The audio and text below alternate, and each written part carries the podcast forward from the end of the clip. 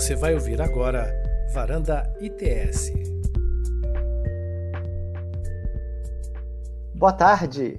Estamos aqui ao vivo com a varanda número 103 do ITS, varanda de lançamento de um projeto do ITS, projeto chamado Um Caso de Arte. Bom, eu ia dizer que eu sou um dos diretores do ITS, mas já está aqui, né? Mas para quem não me conhece, eu sou Sérgio Branco, sou um dos diretores do Instituto de Tecnologia e Sociedade, um instituto que existe há oito anos e que vem trabalhando né, nessa interseção entre tecnologia e diversos segmentos da, da sociedade, como democracia, educação, mídias, direito, inovação, etc. E o ITS faz muitos projetos, né, alguns projetos que resultam em relatórios, alguns proje projetos que resultam em cursos, alguns projetos que resultam na, na criação de um bem público, e nesse projeto aqui é um projeto que resulta na discussão de direito autoral, numa forma de democratizar a discussão de direito autoral. O projeto se chama Um Caso de Arte e ele é composto por vídeos, por textos e por algumas outras coisas que a gente ainda está inventando. Eu estou aqui com o Luiz Guilherme Valente, que está participando do projeto comigo. Boa tarde, Luiz Guilherme. Obrigado aqui pela sua presença. Boa tarde, Sérgio. Tudo bem? Boa tarde, pessoal que está aqui acompanhando. É, Sérgio, um prazer enorme estar aqui mais uma vez junto do ITS e podendo falar desse projeto tão incrível que vocês estão coordenando. É um orgulho poder fazer parte, poder ajudar a democratizar o conhecimento, a, a propiciar o acesso ao conhecimento sobre direitos autorais, que são aí, né, um instituto do direito que está muito presente na vida de todos nós no nosso dia a dia. Exatamente. É, inclusive, é, é desse ponto de partida que a gente sai né, para pensar nesse um caso de arte, porque o direito autoral está em todos os lugares, né, Guilherme? A gente que trabalha com isso vê direito. Bom, eu trabalho com isso há 20 anos, eu vejo direito autoral em, em, em todos os lugares o tempo inteiro.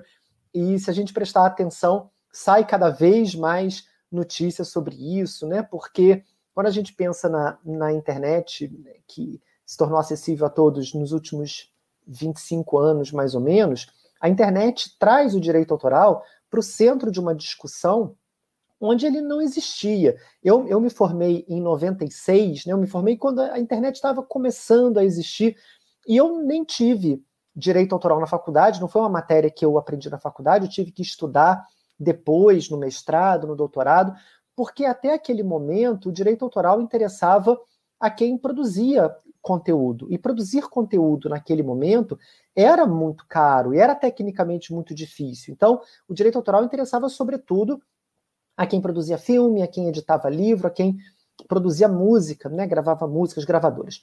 Mas com o, o passar do tempo e a evolução tecnológica, esses meios de produção se democratizaram se tornaram acessíveis. Então, todo mundo hoje que tem acesso a um celular e tem acesso à internet consegue baixar é, obras, né, reproduzir, fazer cópia, modificar, remixar, distribuir. Na verdade, a produção sempre foi possível. Né? Todo mundo podia comprar um caderno numa papelaria e escrever um romance, às vezes um bom romance, às vezes boa literatura. Podia compor músicas lindas incríveis. A dificuldade não era a criação. A criação sempre existiu, né? Desde que o ser humano existe, existe criação.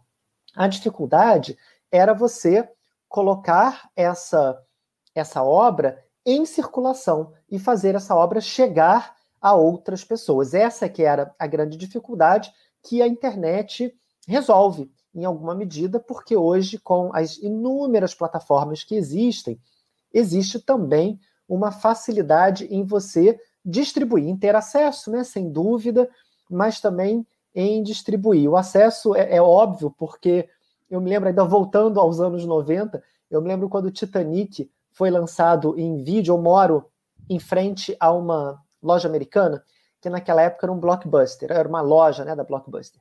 E eu me lembro quando o Titanic foi lançado em vídeo, havia mais ou menos umas 50 cópias lá, em fitas de VHS. E essas 50 cópias nunca estavam lá, logo que elas tinham sido lançadas, né? Porque havia uma, uma escassez. Quando 50 pessoas alugam, acabou. E hoje em dia, nós nós temos né, Netflix, por exemplo, né, e outras plataformas como Amazon Prime, etc., em que não existe mais esse problema de escassez. Né? Então, a internet proporciona um acesso maior às, às obras, os modelos de negócio mudam, mas proporciona também um acesso maior a plataformas de distribuição. Então, muito mais gente consegue produzir, muito mais gente consegue não apenas compor música, mas distribuir sua música, distribuir seus textos, poesias, romances, distribuir audiovisual. Né? O YouTube é cheio de obras audiovisuais feitas por pessoas que 20 ou 30 anos atrás não teriam a oportunidade de distribuir essas obras. Mas como é, todas essas coisas estão muito entrelaçadas, embrincadas umas, umas com as outras, nós temos desafios que, que surgem do acesso às obras, porque o direito autoral foi concebido no século XIX, né? a grande estrutura do direito autoral é uma estrutura do século XIX que tem alguma dificuldade em se ajustar às tecnologias do século XXI. Então, quando nós pensamos em cópia privada, por exemplo, a lei de direito autoral não permite uma cópia integral. A lei anterior permitia, a lei atual não permite, permite só cópia de pequeno trecho. Mas como é que você fiscaliza isso? Como é que você verifica isso? Então, o direito autoral passa a ser desafiado pelo, pelo cotidiano, pelo dia a dia, pelas, pelas nossas práticas, porque quando você entra na internet e dá um print screen de uma foto do Instagram, Há uma dúvida aí. É claro que todo mundo pode fazer isso. É claro que quando se dá o print screen, né, a pessoa que teve essa foto printada nem fica sabendo, né, em regra, não fica sabendo que houve uma, uma cópia dessa foto. Mas será que isso é juridicamente correto? Será que a lei de direitos autorais permite isso? E fazer memes, e fazer paródia, e você fazer obras derivadas, como, por exemplo, essa semana mesmo, uma aluna da pós-graduação me mandou uma, uma matéria mostrando que, se eu não me engano, era na China, que pessoas pegavam filmes, né, longa-metragem, e reduziam os filmes para pessoas apressadas, né? Reduziam o filme para o filme ter 10 minutos. E aí essas pessoas estavam enfrentando algum tipo de questionamento jurídico. Então, o direito autoral, que foi planejado para um, um mundo de escassez, né? um mundo em que é, nós temos um controle sobre as cópias que circulam, é desafiado o tempo inteiro. Agora, no século XXI, quando a regra é obras não escassas, né, cópias não escassas, e que todo mundo sai de uma posição de consumidor, em que você se sentava à frente da televisão para ver filmes, ou comprava CDs para ouvir música, ou né, alugava um, um, vídeo, para pessoas que produzem cultura. Então, é, é, é nessa tensão entre como a lei foi concebida e como a prática social trabalha com os direitos autorais, é que surgem, se vocês estiverem atentos, toda semana tem alguma questão sendo publicada nos jornais relacionada a direitos autorais. Muitas vezes plágio, muitas vezes plágio por pessoas famosas.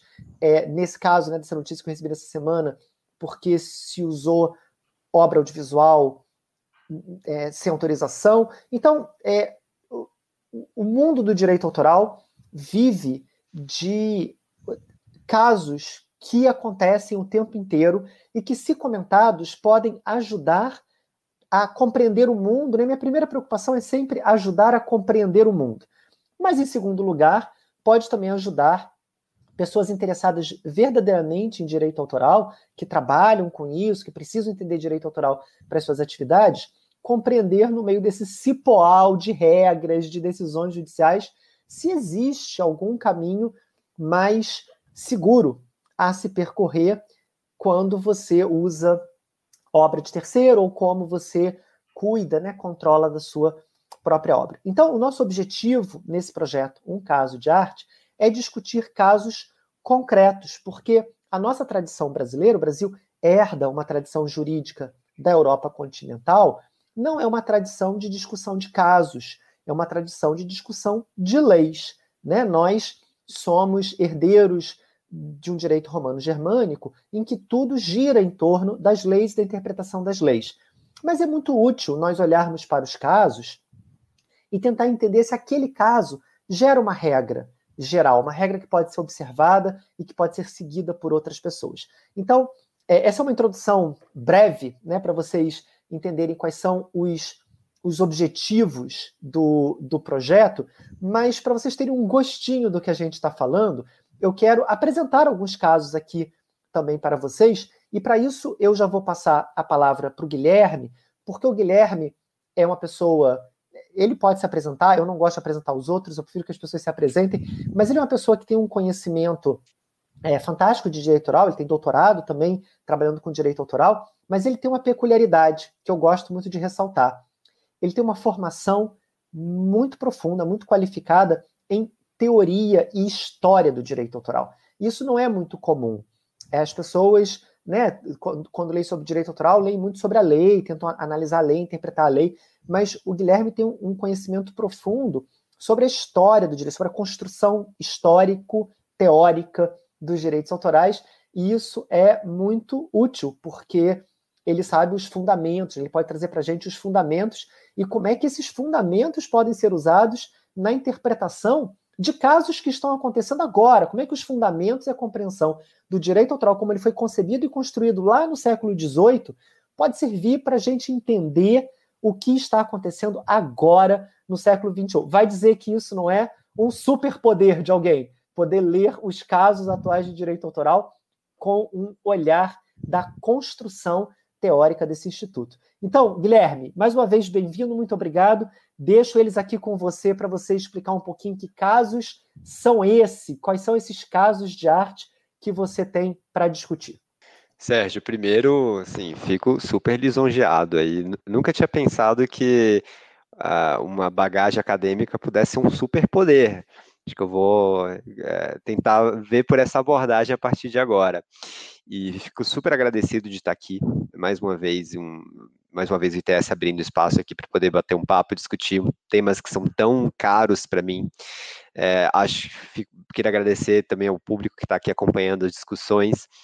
E acho que você disse pontos realmente muito relevantes aqui de que direito autoral, né, para quem eu, eu, me formei um pouquinho depois de você, mas academicamente a discussão de direito autoral ainda era muito muito incipiente. Mas a gente via, a gente sempre viu no nosso dia a dia discussões nos jornais, discussões, é, enfim, de, de, temas cotidianos que estavam ali relacionados a direitos autorais, porque os direitos autorais estão presentes no nosso dia a dia. E acho que a internet ela escancara, como você pontuou, esses debates, na medida que ela traz novos desafios, né, em três pontos principais que você trouxe aqui. Né, não só a forma de circulação e produção desses bens ficar cada vez mais acessível, é, né, a gente tem uma capacidade agora maior, novas ferramentas para criar e novas ferramentas para colocar em circulação, e isso automaticamente também gera novas possibilidades de violação como também gera a possibilidade de um maior controle né, dos, dos, titulares de direitos autorais. Você mencionou aqui o exemplo do Titanic, eu achei curioso porque eu lembro, da, era, foi a primeira vez que eu vi uma fita de VHS que na verdade era dupla. Né, foi nesse, foi lá no lançamento do, do Titanic lá em 97, 98.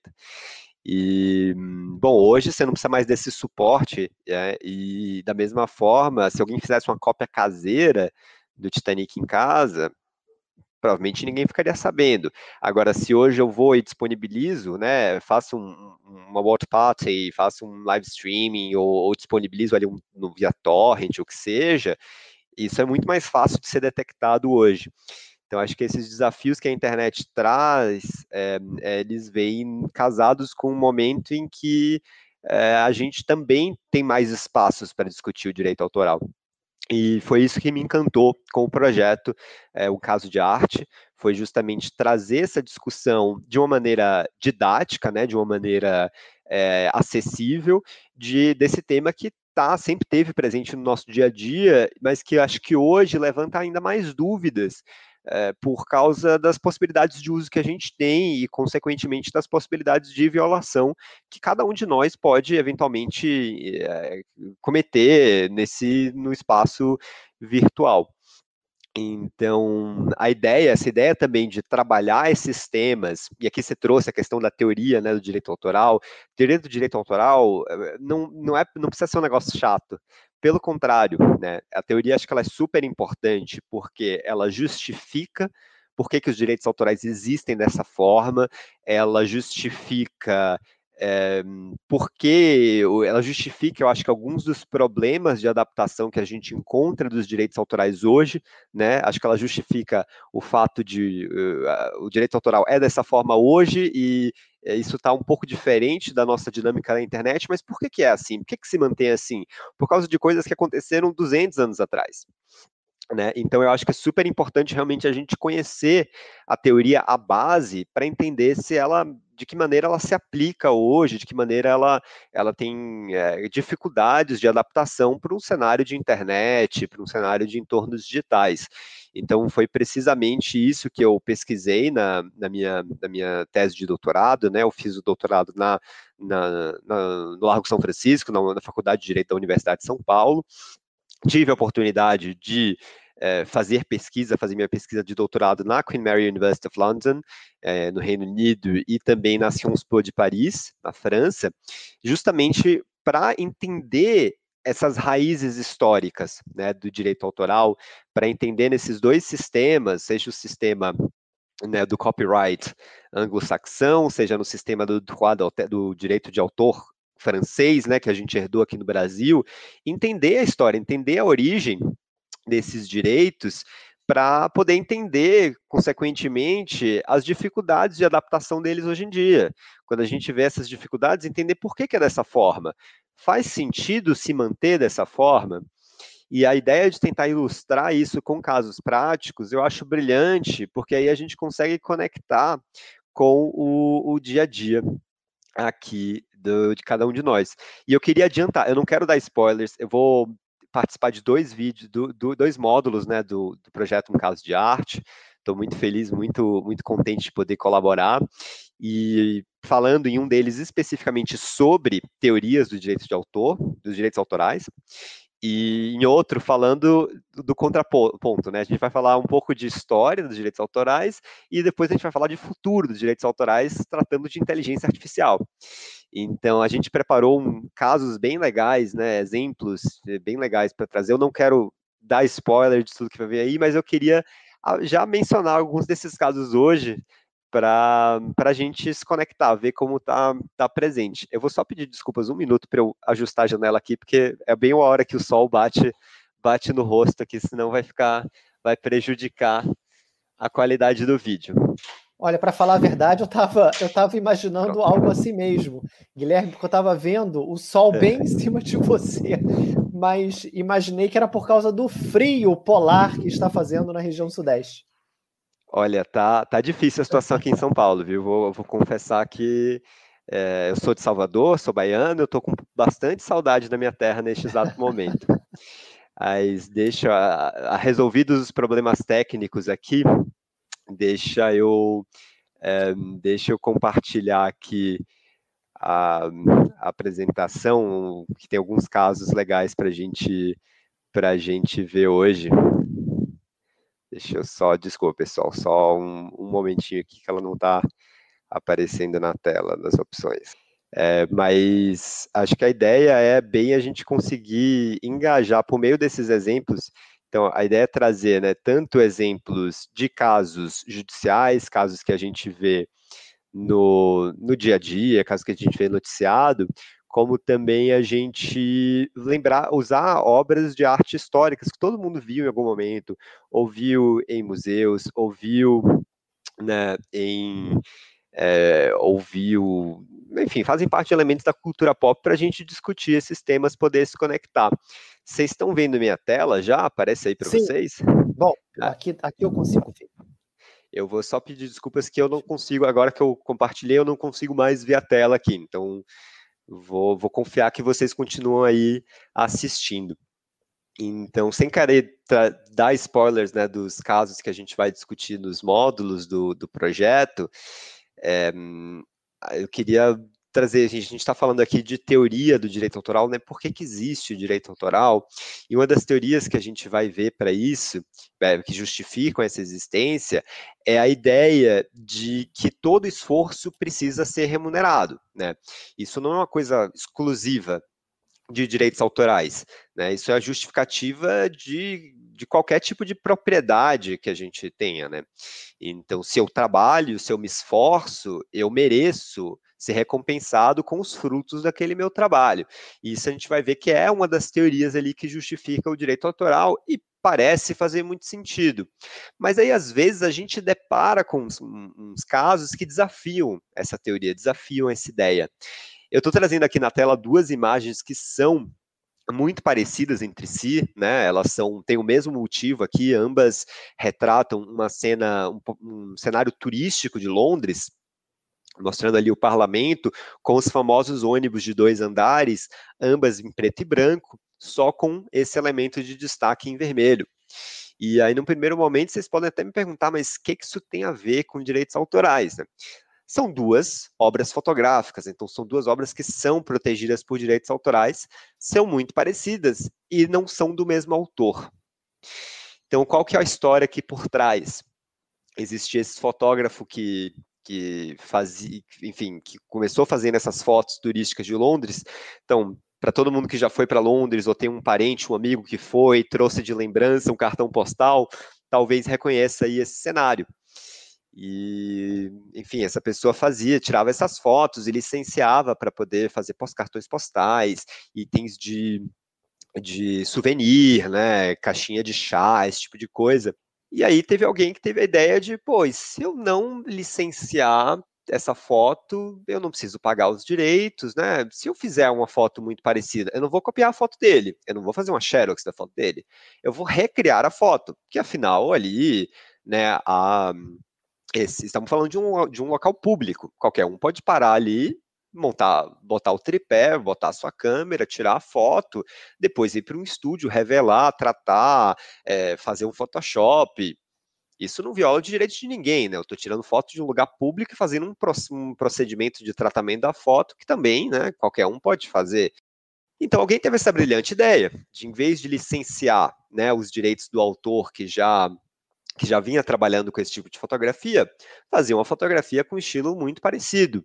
E ó, que aparentemente, né, quem o primeiro fotógrafo, né, que vinha já trabalhando dessa forma, não ficou muito contente ao ver fotos muito semelhantes que é, com as que ele tirava ali sendo usadas para itens de souvenir, para cartões postais, é, sendo impressas em livros. E isso foi para o judiciário lá do, do Reino Unido. E aí esse caso eu acho que ele é bem interessante, a gente vai discutir ele bastante lá no num caso de arte, porque ele coloca em xeque essa ideia de que é, o direito autoral ele é justificado apenas né, por uma ideia de, de recompensar o esforço. Porque, pô, eu tenho um esforço em, em criar essa foto, em criar as mesmas condições para reproduzir uma obra que já existe. Né? Isso não é um trabalho sem esforço nenhum.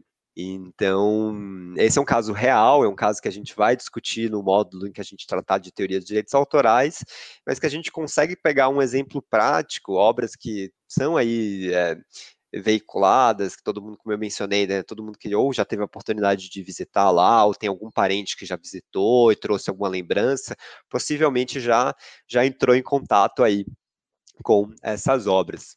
E o ponto aqui, o desafio também é a gente pensar em, em outros, outros casos também, que não são só esses casos, é, não só, só casos que têm uma resolução judicial já definida, né, mas casos que tiveram aí na mídia, que muitos de nós acompanhamos. Né? A gente falou ali de o exemplo de eu recriar as condições de uma obra em que eu tenho um esforço, e se não necessariamente eu tiver esse esforço, né? E se o meu trabalho for muito mais uma sacada criativa, eu pegar uma obra que já exista e colocar num contexto diferente, numa releitura diferente. A gente vive um momento muito confuso e muito privilegiado ao mesmo tempo, em que a gente está se questionando todos os dias, afinal, o que, que é arte?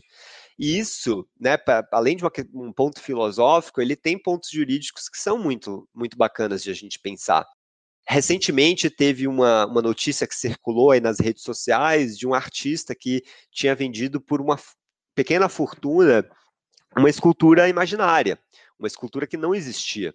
Né? Aqui é o passo além lá dos famosos NFTs, que também estão tão em alta aí nas notícias.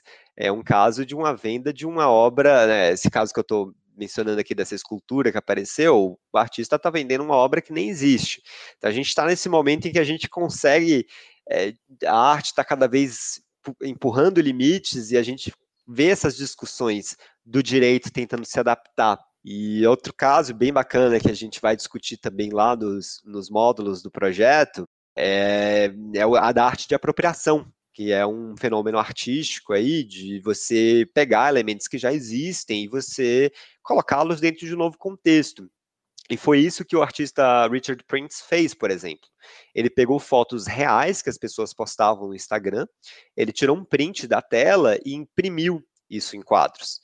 Então, qual que é a contribuição dele ali no final das contas? Não tem muito essa parte do esforço em si, mas tem um, não dá para dizer também que não é criativo, certo? Porque existe existe uma sacada legal que tanto é uma, pode ser uma crítica a, a, uma crítica a esse mundo de influência de redes sociais, como pode ser uma apologia.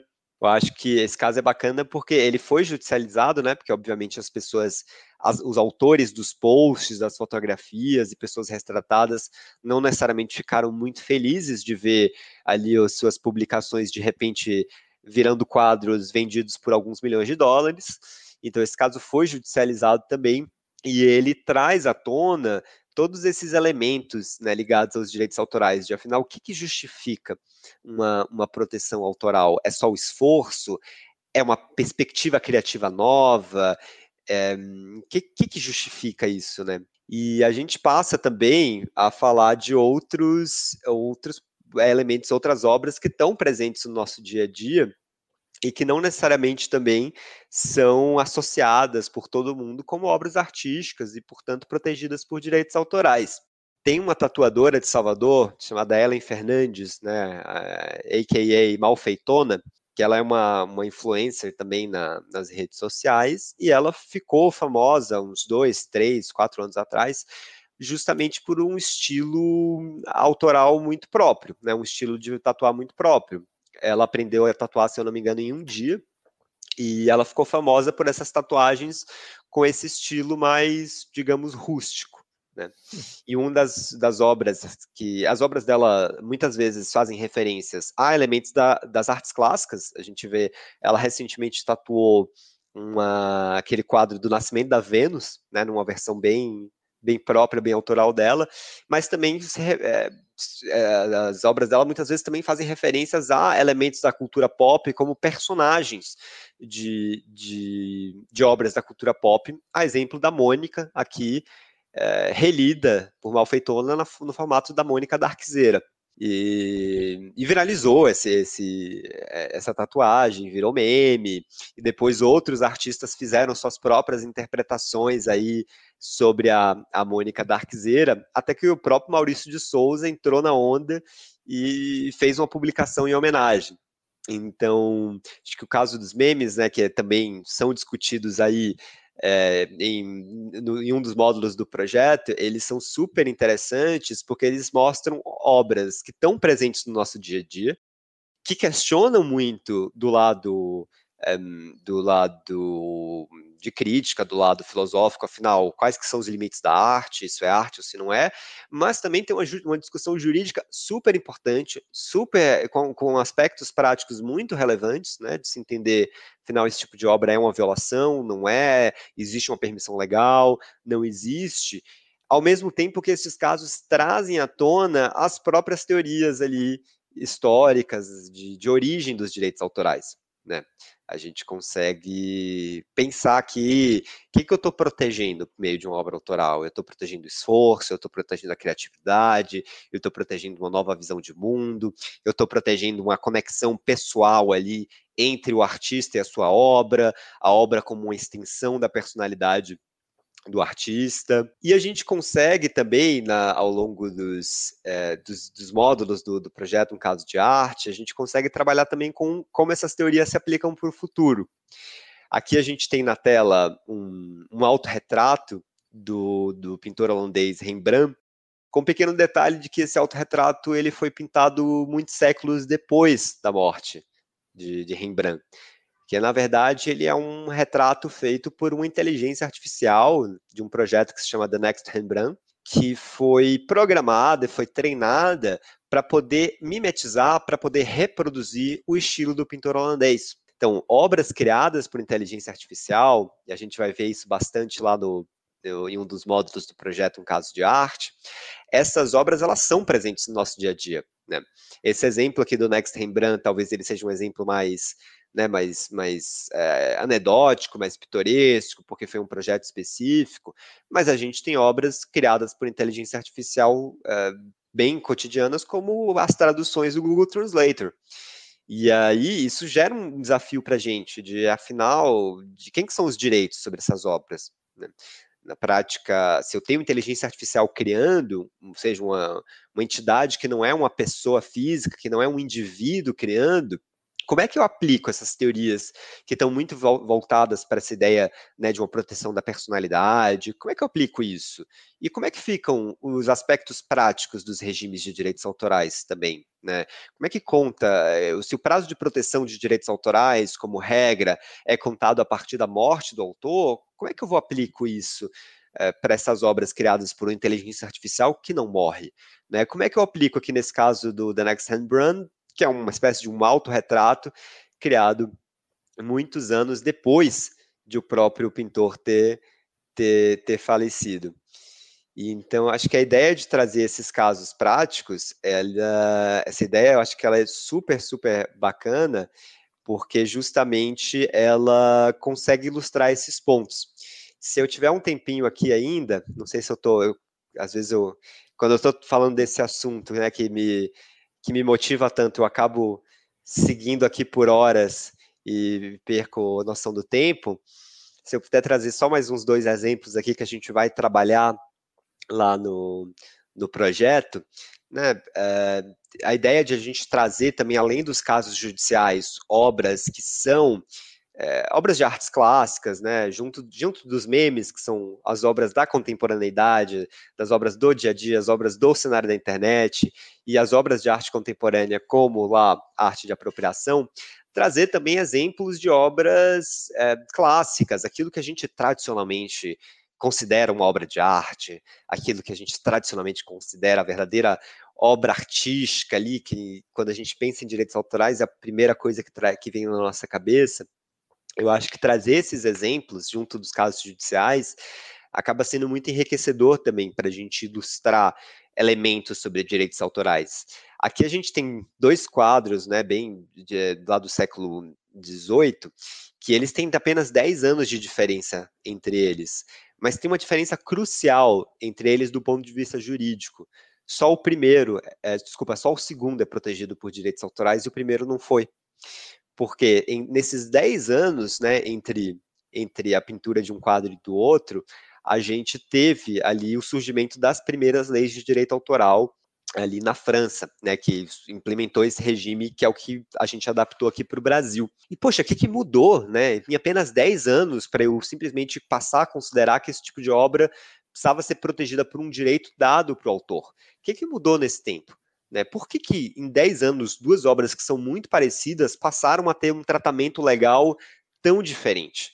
Né? Então, esse é outro ponto que a gente vai discutir no módulo em que a gente trata de teorias do direito autoral, para entender por que, que existe esse regime de direitos autorais. Né? É, você falou um ponto super importante aqui, Sérgio, né, de como a internet muda a, a racionalidade dos direitos autorais na medida em que possibilita novas formas de circulação. Então, acho que trazendo esses exemplos das obras, a gente consegue discutir um ponto lá de trás, muito antes da internet, que é por que, que existe direito autoral? Quando que surge? E isso está muito conectado a um cenário que era muito diferente da internet, né? um cenário de, de cultura impressa, de, de circulação da prensa mecânica, mas que tem uma analogia muito relevante com os dias que a gente vive hoje porque é um cenário que de repente você tem novas tecnologias que permitem novas, novas formas de circulação de ideias, novas formas de expressão de ideias, expressão de opiniões, expressões artísticas que, por sua vez, possibilitaram é, nova, o surgimento de novos mercados. Então, a partir desse momento que você tem essas novas possibilidades técnicas, criando novos mercados e possibilitando novas formas de circulação de ideias, de pensamentos, de filosofias, a gente passa a ter uma necessidade de um, de um regime jurídico para tutelar esses novos mercados, essa nova circulação.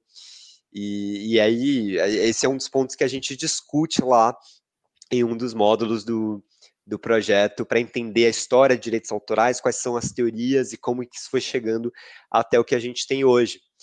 Porque falando, a gente falou aqui, mencionou aqui rapidamente, né, a ideia de você proteger as obras pelo esforço, você proteger as obras pela criatividade, a gente falou aqui de memes, e a gente tem exemplos, né, da, no, no, no cenário das artes plásticas, de como obras muito diferentes podem partir de elementos comuns como a releitura de uma obra que já existe também pode ser uma nova forma de expressão artística. E afinal, isso eh, são casos que são muito conhecidos. A gente vive esses casos sempre, né? A gente vê filmes que se referenciam a, a filmes anteriores ou fazem referências a, a, obras de artes clássicas. A gente vê obras de artes plásticas também que fazem referências às outras. Então, afinal, como é que os direitos autorais regulam isso? É, qual que é a justificativa também para a abordagem que o regime de direitos autorais tem em relação a isso. Então, é legal desse projeto a gente trazer esses exemplos que todo mundo já viu em algum espaço, em algum museu, em algum livro, e poder trazer esses casos para discutir esses temas de direitos autorais. Então, eu espero não ter dado muito spoiler aqui do que, do que a gente vai discutir lá nos vídeos do projeto. Não, imagina, foi, foi ótimo, Guilherme. Eu, eu até quero começar é, lendo uma frase aqui. Quem me conhece já deve ter ouvido eu ler essa frase em algum lugar. É do livro O Livro da Metaficção, do Gustavo Bernardo, que é um professor de, da Faculdade de Letras da UERJ. Ele fala assim: para dar conta dessa proteção ao enigma, procuro, como de praxe, atender ao lema de José Ortega y Gasset: a clareza é a gentileza do filósofo mas ultimamente venho achando que a clareza deveria ser antes a obrigação do filósofo. Sua gentileza seria o humor necessário para resistir a toda reificação e dogmatização. E aí, quando eu falei do poder né, que tinha o Guilherme, era um pouco disso que eu estava falando, de pegar uma teoria de direito autoral, né, uma teoria que construída numa outra época, três séculos atrás, e conseguir dar clareza a essa teoria a partir dos exemplos que nos circundam, né, que estão na nossa vida, ao nosso redor, no nosso cotidiano. Então era é, e isso eu acho, né, um superpoder de todo acadêmico que consegue fazer isso, que é estudar algo e conseguir transformar esse algo num conhecimento que pode ser apropriado pelas demais pessoas, porque é um, um conhecimento claro, sem clareza, né, não há apropriação do conhecimento por, por terceiros. E agora, saindo da citação de Ortega y Gasset e indo para a citação do Mestre dos Magos, eu me lembro de uma vez na Caverna do Dragão, em que o Mestre dos Magos fala para aqueles jovens perdidos, né, que não conseguiam voltar para casa. Não entender a resposta é o mesmo que não saber a resposta. Então é muito importante que a gente se esforce em explicar né, de maneira clara aquilo que a gente sabe para contribuir com o outro, né, para que o outro possa também tirar proveito. Né? Quanto mais o conhecimento circular e puder ser apropriado pelas pessoas, tanto melhor vai ser o mundo que nós temos. Eu queria era reagir a duas ou três coisas que o Guilherme falou na apresentação dele. Parece que eu vou pedir para o Thales, enquanto o Guilherme estava falando, eu peguei um slide aqui, juntei duas imagens e vou pedir para o Thales colocar, porque é para vocês verem, porque é, essas imagens dialogam com a questão que o Guilherme trouxe com relação às duas imagens de Londres, né? É uma foto que havia sido feita com o o ônibus vermelho, muito típico, com o Big Ben atrás, e outra foto feita a partir dessa, com é, como uma inspiração, né? tomando a primeira como uma inspiração. A imagem que o Thales vai compartilhar com vocês é de dois. São duas fotos, vocês vão ver, são duas fotos né, de, de um iceberg no sul da Argentina, se eu não estou enganado. E a foto da esquerda é de uma fotógrafa inglesa chamada Sarah Skur. E a foto da direita é a foto de uma jornalista chilena chamada Marisol Ortiz. Eu vou até compartilhar aqui com o, o Thales o link é, de onde essas fotos saíram, porque aí ele pode colocar para vocês no YouTube.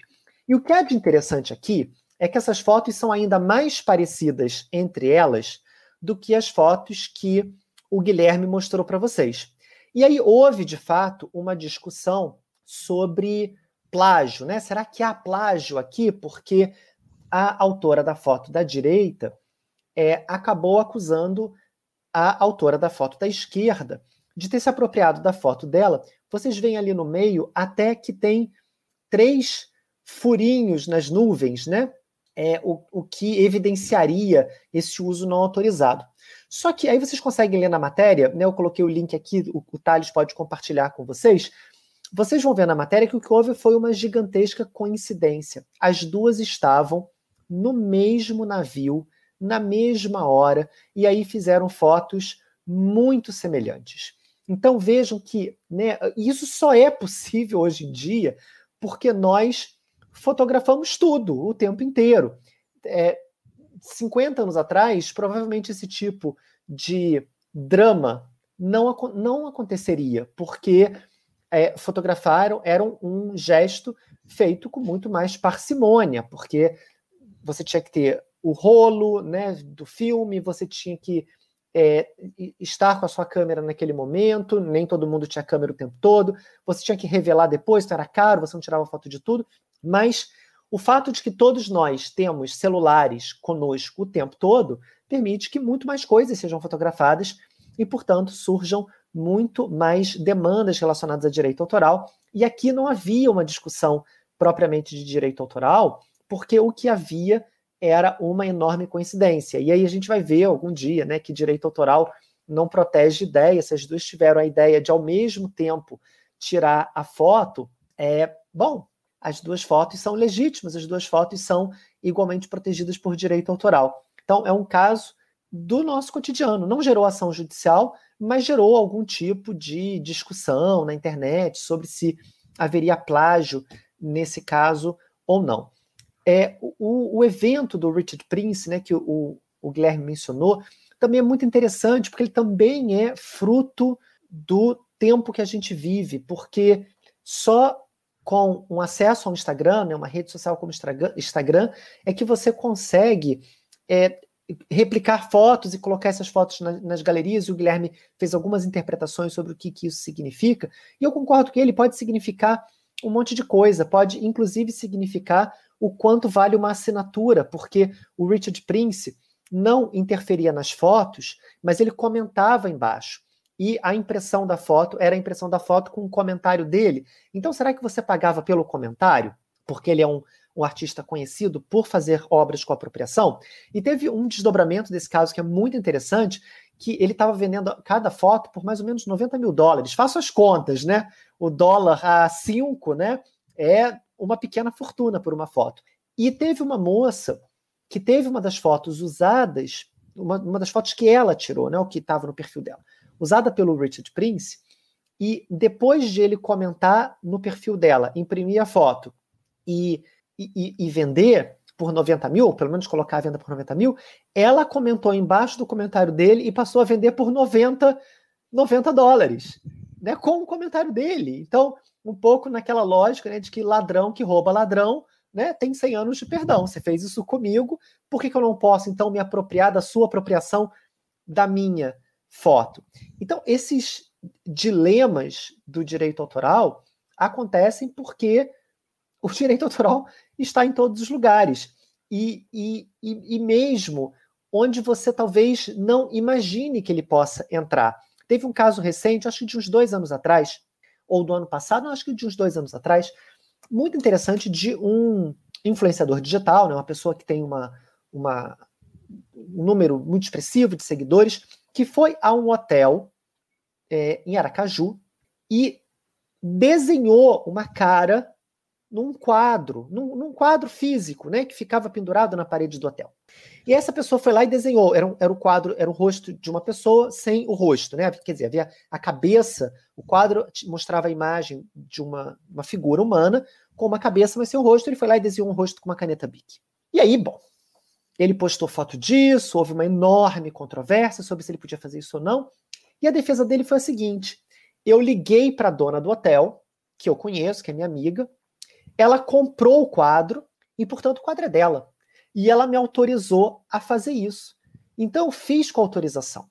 Eu sou humorista, eu não quis prejudicar a obra, né? não, não quis é, fazer nenhum tipo de deboche com a obra, rir da obra, mas eu fiz com autorização. Será que essa autorização para interferir no objeto físico é uma autorização que isenta essa pessoa de qualquer violação de direito autoral? Então, nós temos aqui um, um caso que não surge como um caso de direito autoral, porque na cabeça dele, o que estava em questão era a intervenção sobre uma obra física, mas existe uma questão de direito autoral no fundo disso, que é o direito moral do autor de não ter sua obra modificada sem sua autorização. Então, esse, né, mais um exemplo de algo que acontece na nossa vida, no dia a dia, que, e que se relaciona com direitos, inclusive pessoais, do autor. Por isso, vai ficar o. Eu vou ler aqui, tem uma. O, eu vi que o Fábio está aqui, o Fábio Sendão, quero mandar um abraço para ele.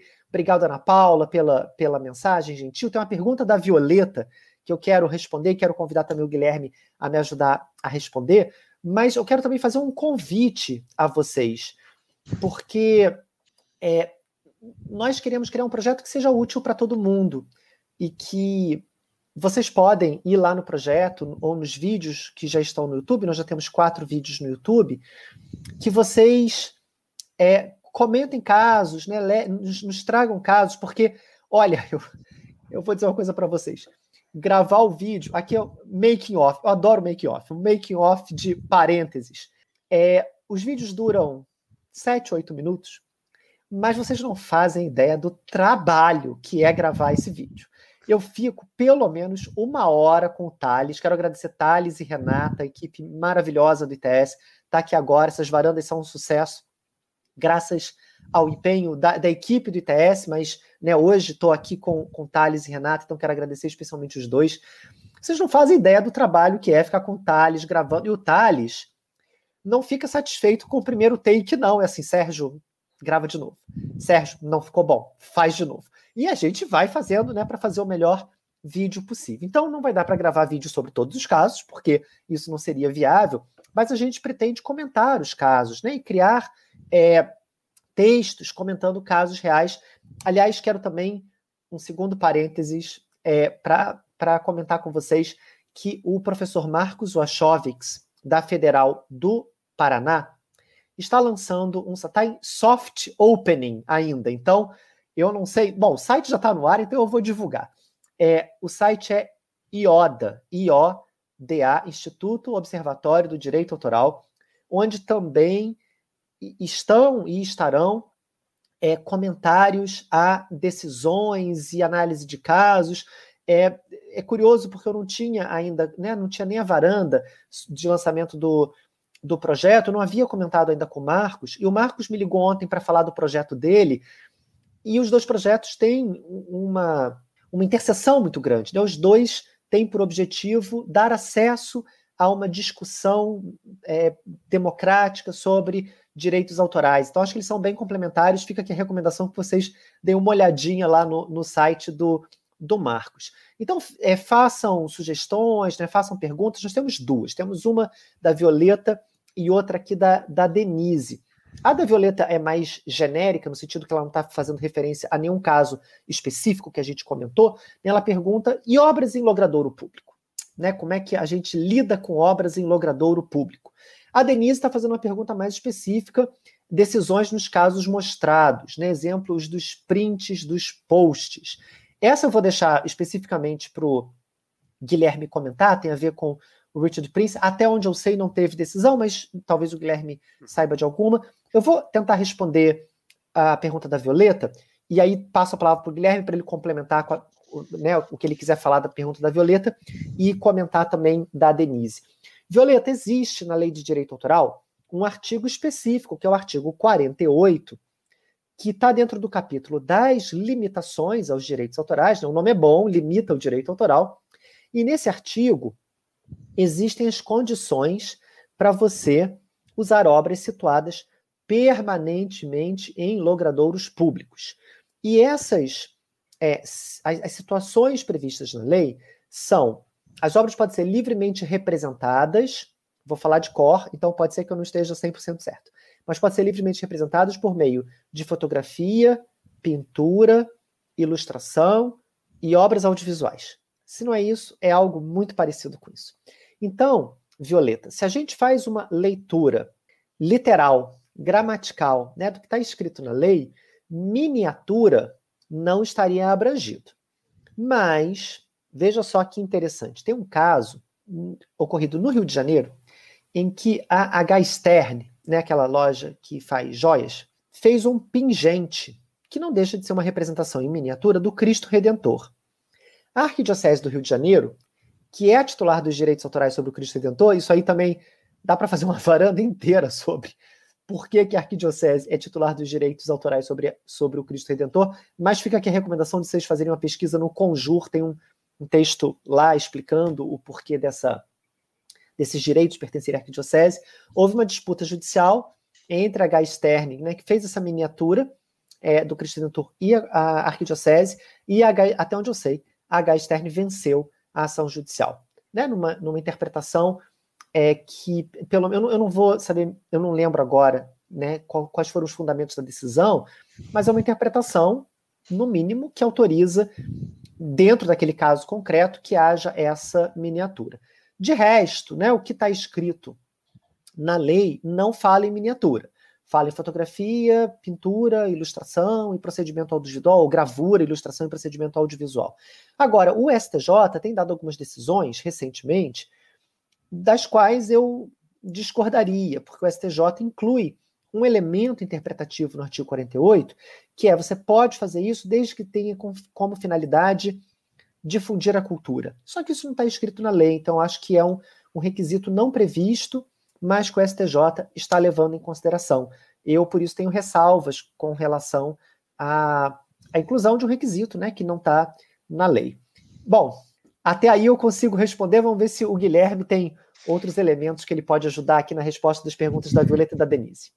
Eu acho que essa pergunta, endereçando primeiro esse ponto da pergunta levantada por Violeta, acho que ela, ela é interessante, né? Acho que provavelmente ela veio à tona por causa do caso ali que mostrava o Big Bang e o parlamento, né, essa, essa pergunta ela não está no cerne desse caso, porque esse caso não discutia a reprodução dessas obras arquitetônicas, mas sim a recriação de uma, de uma obra precedente, de uma fotografia precedente. Mas pensando aqui, é, concordo plenamente com o que o Sérgio falou, né, qualquer limitação no sentido de que um, a reprodução de uma obra exposta em logrador público para que é, fosse garantida essa chamada, a chamada liberdade ou direito de panorama, que é esse direito de você poder reproduzir em determinados tipos de obra que o Sérgio mencionou, essa interpretação no sentido de que você precisaria de uma finalidade de difusão cultural, ela é um pouco problemática, né? Porque isso não está ali no. Isso não está ali previsto na lei. É, e, enfim, tem N motivos pelos quais você você pode querer fazer uma menção, essa, essa uma, uma referência, enfim, uma reprodução dessa obra em outra obra de arte, né? Se a gente for parar para pensar, por exemplo, as cidades elas pagam fortunas, elas dão isenções fiscais para que filmes, séries, enfim, sejam feitos, sejam gravados na, nelas, né? porque isso não só move a economia local, como isso também acaba servindo como oportunidade de turismo.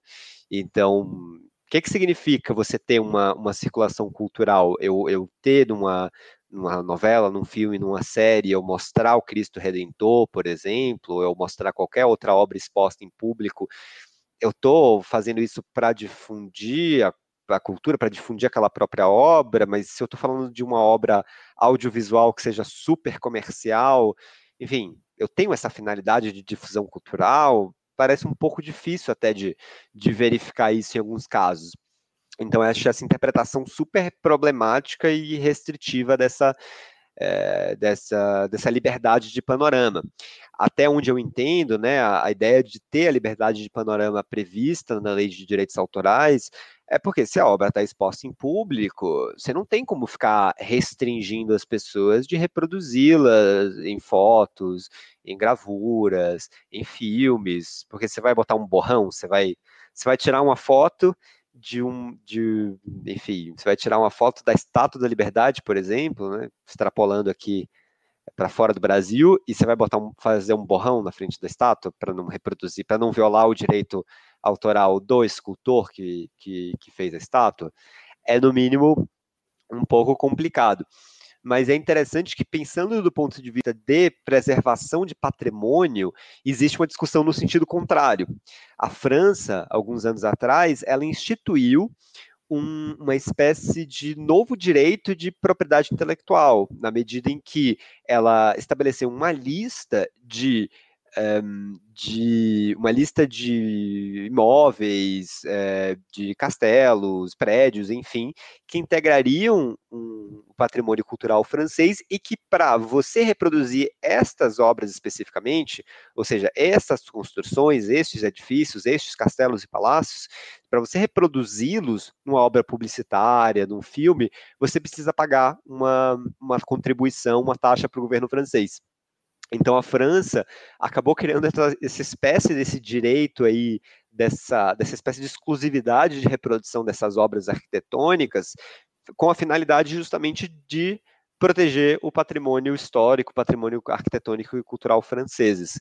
Então é engraçado, né, como essa questão da, da preservação e difusão da cultura também pode justificar uma restrição à liberdade de panorama. E, mas assim, é um tema realmente que vale muita conversa, porque ao mesmo tempo também, né, pensando em publicidade especificamente, né, pode ser até uma discussão de se você está usando, se você está associando aquela obra à marca que é objeto da peça publicitária, enfim. Aqui agora só comentando a questão de que Denise levantou, de como é que ficaram as decisões dos casos mostrados, eu não vou responder não. Vocês vão ter que assistir aos vídeos do, do caso de arte. Eu avisei que eu não ia dar spoilers. A ideia era justamente instigar a curiosidade de vocês para vocês acessarem lá o projeto, conhecerem, participarem. Então eu não vou responder.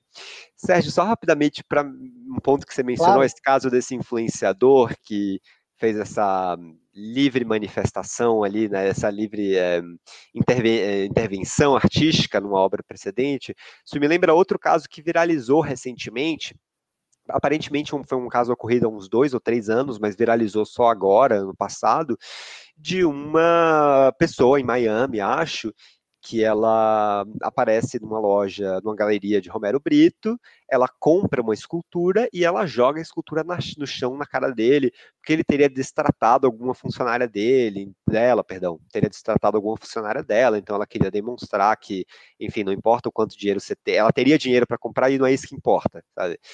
E esse caso também evoca essa questão do, da, da dicotomia né, entre eu ser o proprietário da obra física, do, do, que a gente chama no jargão suporte material, né, o, uh, o suporte onde a plataforma onde a obra está expressa e, o, e, os direitos do autor sobre o conteúdo da obra, que esse é um dos pilares aqui dos direitos autorais, né, que gera essas uma série de debates. Eu tenho duas, dois elementos numa, no mesma no, no, mesmo artigo, no mesmo bem. Eu tenho o elemento material de quem, direito de propriedade de quem compra, eu tenho um conteúdo, inclusive aí sobre um aspecto personalíssimo, né? A relação entre o autor e a sua criação artística. Então, esse caso também levantou o mesmo debate de eu posso comprar o bem, mas isso não necessariamente me atribui direitos sobre o conteúdo artístico, inclusive um direito de poder me desfazer desse conteúdo artístico, eliminá-lo, destruí-lo, modificá-lo, né, que aí são direitos morais que cabem ao autor da obra. Excelente lembrança, Guilherme. É um caso super interessante mesmo para discutir. Acho que também, para discutir esse caso, a gente teria que levar em conta se essa peça era única, se essa peça era, era reproduzida industrialmente, né? Porque eu acho que isso teria algum impacto, mas olha como é que né, um, um gesto que não tem nada a ver com direito autoral. Se eu não me engano, essa a mulher que faz isso é dona de um restaurante e acusava o Romero Brito de destratar, exatamente como você disse, funcionários do restaurante dela. Então ela está fazendo um gesto de protesto, né? Ela está protestando contra a, uma conduta dele. Isso tem nada a ver com direito autoral, mas quando ela destrói a obra, surge essa discussão de direito autoral. Super bem lembrado, é um caso sensacional. A Denise pergunta se o projeto é só para advogado. Não, Denise, pelo contrário, o projeto é para todo mundo, para que todo mundo possa entender, né, todo mundo que se interesse, claro, né, mas que todo mundo possa entender sobre direitos autorais. Ana Flávia pergunta como participar. Acompanha, Ana Flávia. É, nós temos já, acho que, quatro vídeos no YouTube. É, deve ter o link por aqui. É, acho que Thales deve ter colocado no, no vídeo, né, aqui no YouTube. Isabela pergunta, Isabela, querida aqui, Yoda do Jedi. Pois é, Isabela, né? Não poderia ser diferente, né? O, o Marcos, que já tem o Jedi, que é o grupo de estudos de direito autoral, tem agora o IODA, o Instituto Observatório de Direito Autoral. Adriana, também acho que as varandas, né, o que dá para fazer aqui ainda na pandemia é isso, mas eu fico com saudade dos brigadeiros, dos sanduíches, da cerveja, é que a gente serve quando, quando a varanda é, é presencial. Juliana fala que a H Stern fez também uma joia replicando o Maracanã, que foi objeto de disputa judicial. Não sabia, Juliana. Olha só. Tá vendo, Guilherme? Mais um, mais um caso para a gente investigar, porque isso eu não sabia. Roberto, como vai, Roberto? Falando dos painéis do, do Cobra, falando do paredão ilustrativo do, do calçadão de Copacabana nas cangas né, da praia e do o painel do Cobra. É, tudo isso é direito de panorama, né, como o, o Guilherme falou, né, são obras situadas em lugares públicos que geram todo tipo de questionamento, se você pode, né, se pode usar ou não. É, houve recentemente também uma ação judicial contra alguma, eu não, não vou me lembrar, talvez o Guilherme lembre, alguma empresa de roupa, moda, que usou é, alguns painéis, não sei se eram esses da Vila Madalena, porque era em São Paulo, usou uns painéis para um editorial de moda e houve ação judicial com vitória do autor do painel. Você lembra disso, Guilherme? Não, não? nesse caso eu não estou lembrando, Sérgio. É, mas é um ponto realmente de. Acho que esse, é, essa, essa coisa divertida dos casos, eu acho, porque tem muitas nuances. E eu diria que um ponto, eu, eu não sei, assim, esse caso especificamente eu não conheço, então eu não sei nem qual foi a fundamentação da, da decisão. Mas acho que tem um ponto muito interessante que, a depender da intenção que você consiga verificar ali das partes, a coisa muda de cenário, né? Uma coisa é se a obra ali está expressa em logradouro público, você não tem como impedir alguém de acabar retratando. Outra coisa é, assim, você intencionalmente você quer fazer uma, uma referência àquilo ali, você está se aproveitando do fato disso estar exposto no lugar público. Então, tem, tem essas, essas nuances, essas peculiaridades que eu acho que tornam esses casos muito interessantes. Olha, a gente tem aqui o, o, bom de fazer ao vivo é que as pessoas vão dando as informações que a gente não sabe, né? A Juliana falou que é no beco do Batman, a Isabela disse que foi a coach que fez isso e que é, que deu, né, que acaba, acabou acarretando essa ação judicial. É, a Isabela também pergunta, no caso do Romero Brito, né, como aconteceu em Miami, se a, se aplicariam os direitos morais. Acho que a gente está fazendo uma transposição, né, porque nos Estados Unidos os direitos morais são diferentes daqui, né, eles praticamente não existem, só na, é, naquela... é, no Visual Arts. Visual é, Arts é. Nesse caso, eu, eu chutaria dizer que se aplicariam, viu, Sérgio? Justamente ah, porque ótimo. você só tem previsão estatutória federal nos Estados Unidos para direito moral para artes visuais, né? O Visual Arts alguma coisa Act, alguma o S eu não lembro sobre o que, que é, é, é VASA o nome da lei, a sigla, né? O S agora não lembro o que, que era, mas é, né, não, não, lembro. Mas enfim, você tem essa previsão para justamente para obras de, de artes visuais. Então é o não lembro, assim, de cabeça eu não lembro o que está uh, nessa lei, mas eu chuto dizer que sim, você teria, para este caso especificamente, seria um dos poucos em que você teria direito moral positivado lá. Mas estou chutando, viu, gente? Porque realmente de cabeça não. Já basta me lembrar de tudo que a gente tem de dispositivo legal aqui no Brasil. é, claro. Denise fala que publica muita obra no Instagram, processo de pintura também, fico de fato muito exposta, também divulgo meu trabalho. É um risco? É um risco, Denise, né? É um risco, mas é um risco que não tem muito jeito, né? Hoje em dia, até porque, Denise, é um risco, mas eu diria que é que você talvez tenha uma falsa impressão de ser um risco maior, porque o direito autoral mesmo que nós estivéssemos num ambiente não digital, né, se, eu fosse, se você volta 40 anos, não tem internet ainda. Eu vou na sua galeria e gosto de, uma, de um desenho seu, eu posso copiar aquele desenho, você nunca vai ficar, ou assim, nunca não, mas talvez você não fique sabendo. É claro que na internet muito mais gente tem acesso e, portanto, muito mais gente pode copiar. Mas a verdade é que essa possibilidade de copiar se potencializa na internet, mas não é só da internet. Também tem os benefícios, né, Denise, de você expor seu trabalho e não ficar restrita ao seu entorno geográfico, né, que seria o normal no mundo sem internet. Você consegue é, extrapolar os limites da sua do, do seu entorno, né, para que o mundo inteiro tem acesso ao que você faz. Então, uma pergunta aqui para você, Guilherme. Essa pergunta é ótima porque ela é bem difícil, ela é direcionada a você, então eu não tenho nada a ver com isso. Oi, professor Luiz Guilherme, tudo bem? O que é considerado pequeno trecho ou uma paráfrase hoje em dia? O quanto posso fazer uma releitura de uma obra música sem ser considerada violação? É a Caroline que está te perguntando. Olha, se, Caroline, se tiver uma fórmula mágica que se aplique para todos os casos, me avisa, porque é, é, é, corrigiram aqui, desculpa, só um parênteses que eu vi corrigir, na verdade não é VASA, é VARA, the Visual Artists Rights Act. Né, right, esse que fala dos é direitos isso. morais. Queria agradecer aqui Gustavo Martins de Almeida, que o trouxe Gustavo essa observação Gustavo tá aqui, meu Deus, honra. Oi, Gustavo. É, voltando aqui para o ponto dos pequenos, pequenos trechos ou paráfrase, né? Vamos lá, são duas coisas diferentes em primeiro lugar. Paráfrase é uma coisa, pequenos trechos é outra. Pequenos trechos é uma exceção que te permite fazer é, menções, né, citações a pequenas partes da obra, e tem uma exceção para obras de artes plásticas, você pode usar a integralidade da obra, mas para as demais obras seriam realmente só pequenos trechos, você pode reproduzir esses pequenos trechos em uma nova obra, sem cometer violação, desde que você cumpra com dois requisitos. O primeiro é: essa reprodução não deve ser o objetivo principal da obra derivada. Né? Você tem que estar reproduzindo esses pequenos trechos é, com alguma finalidade, por exemplo, de contextualização, mas você não pode estar reproduzindo, não, você não pode usar essa sessão como uma forma de driblar a lei de direitos autorais para reproduzir aquela obra sem é, sem ter problemas, né? Você tem que reproduzir realmente trechos que sejam incidentais. A reprodução tem que ser incidental para essa obra nova. E a segunda condição é que isso não pode prejudicar a exploração é, comercial da obra, exploração regular comercial da obra, nem trazer prejuízo injustificado para o autor. Né? Esse segundo trecho ele é de interpretação um pouco mais complexa.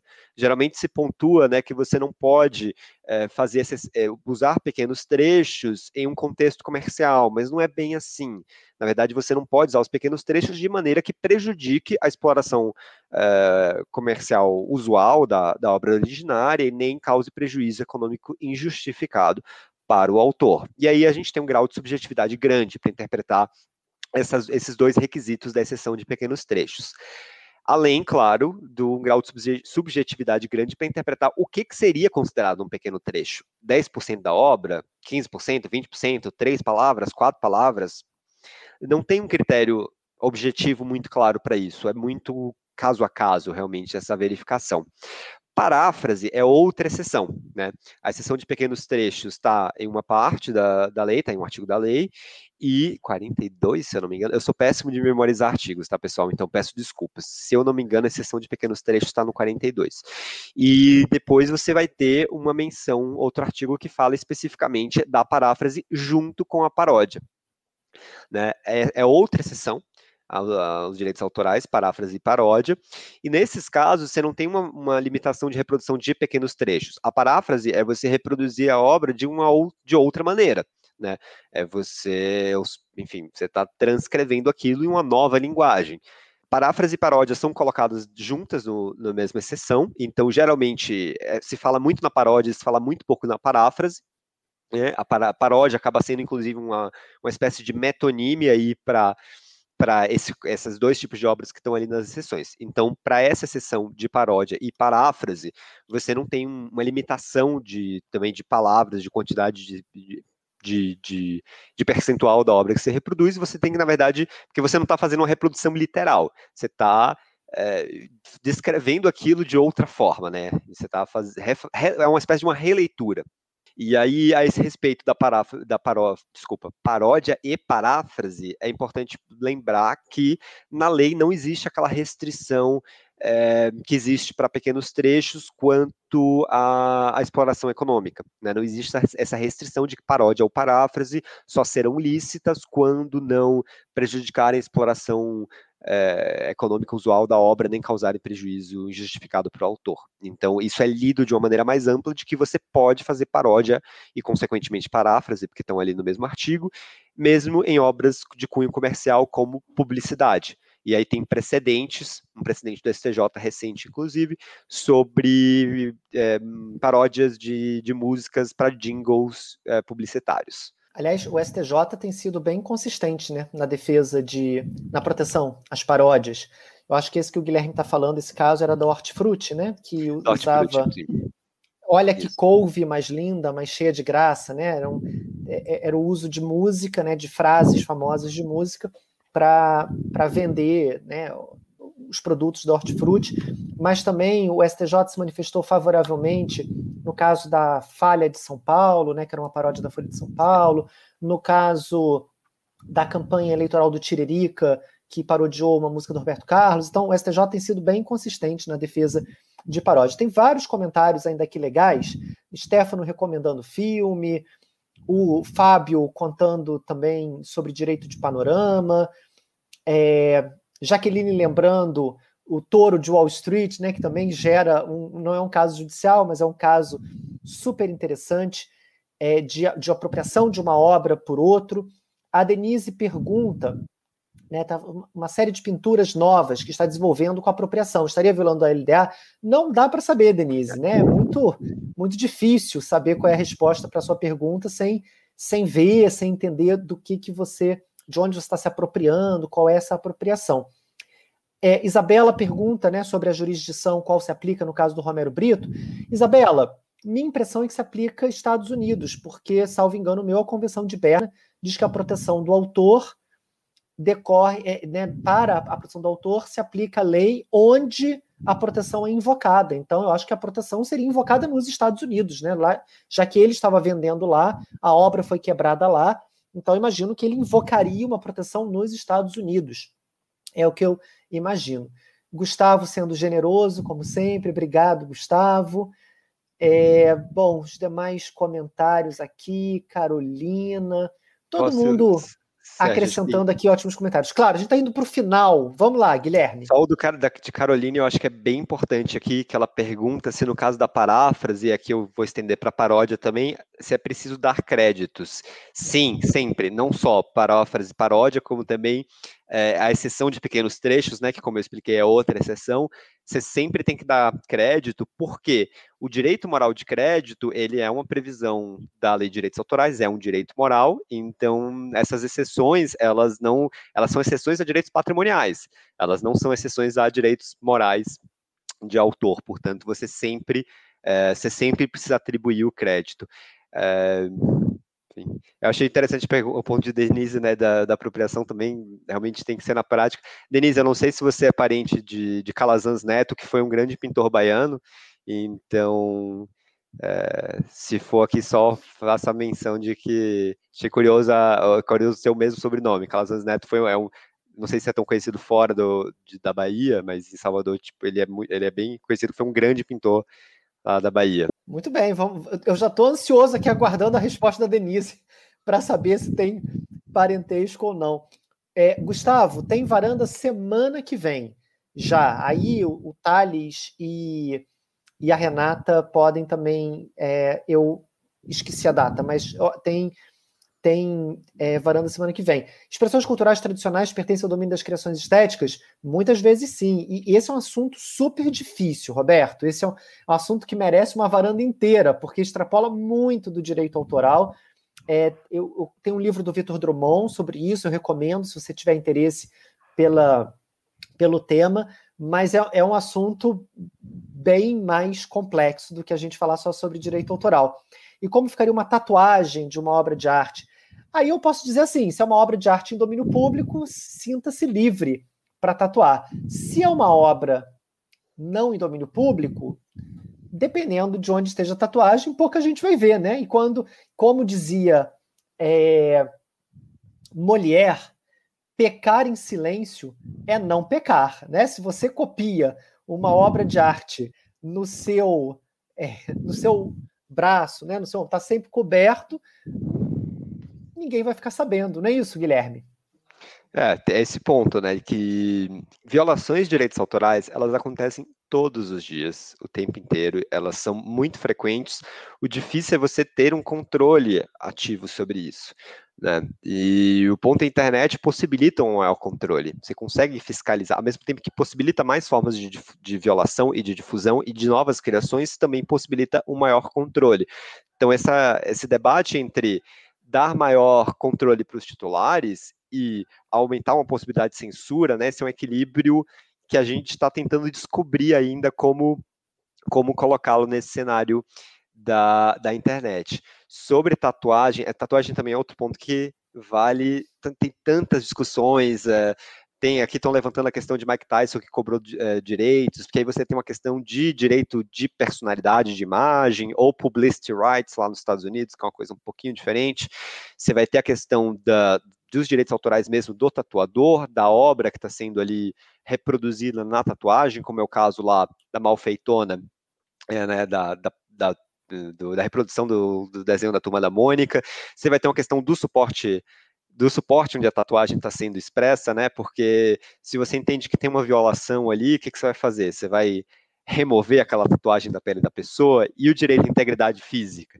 Então a tatuagem ela acaba tendo todas essas. Você tem uma questão também do código de conduta dos tatuadores, né? Existe uma entre tatuadores existem existem práticas que são aceitas. É, é muito mal visto você copiar uma tatuagem de, de outro tatuador, por exemplo. Então assim é tanto ponto dentro de tatuagem que cabe cabe uma discussão inteira aí só sobre sobre esse tema.